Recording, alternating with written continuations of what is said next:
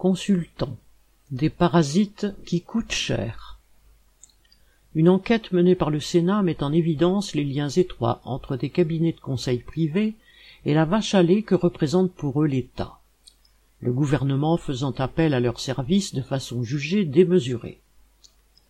En juin 2018, le gouvernement avait désigné treize principaux cabinets de consultants et quarante-cinq sous-traitants pour effectuer des missions émanant de différents ministères, le tout pour un budget prévisionnel de 25 millions annuels.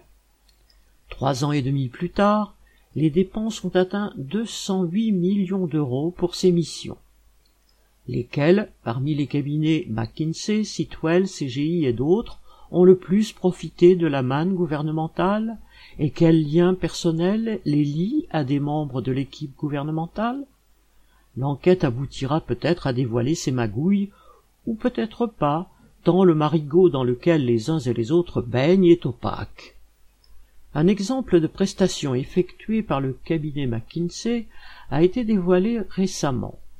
Pour cinq cent mille euros, le ministère de l'Éducation nationale lui avait demandé de citation, réfléchir aux grandes tendances des évolutions de l'enseignement. Fin citation. Ce genre de réflexion, entre guillemets, aurait été beaucoup plus efficace, et surtout n'aurait rien coûté, si le ministère s'était donné la peine de s'adresser directement au personnel. Et au lieu d'enrichir des parasites qui ne servent à rien, cette somme aurait été plus utile pour aider les établissements les plus défavorisés. Même chose concernant les hôpitaux. En 2020, le cabinet Citywell avait été chargé de prendre contact avec Santé publique France. Citation, pour évaluer le stock de masques. Fin de citation. Le personnel hospitalier serait-il donc incapable de faire une addition entre les différents centres de soins?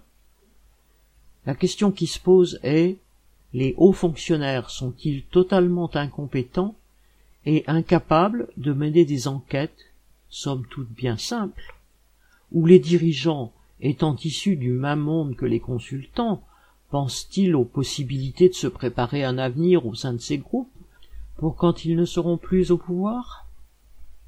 Marianne l'Amiral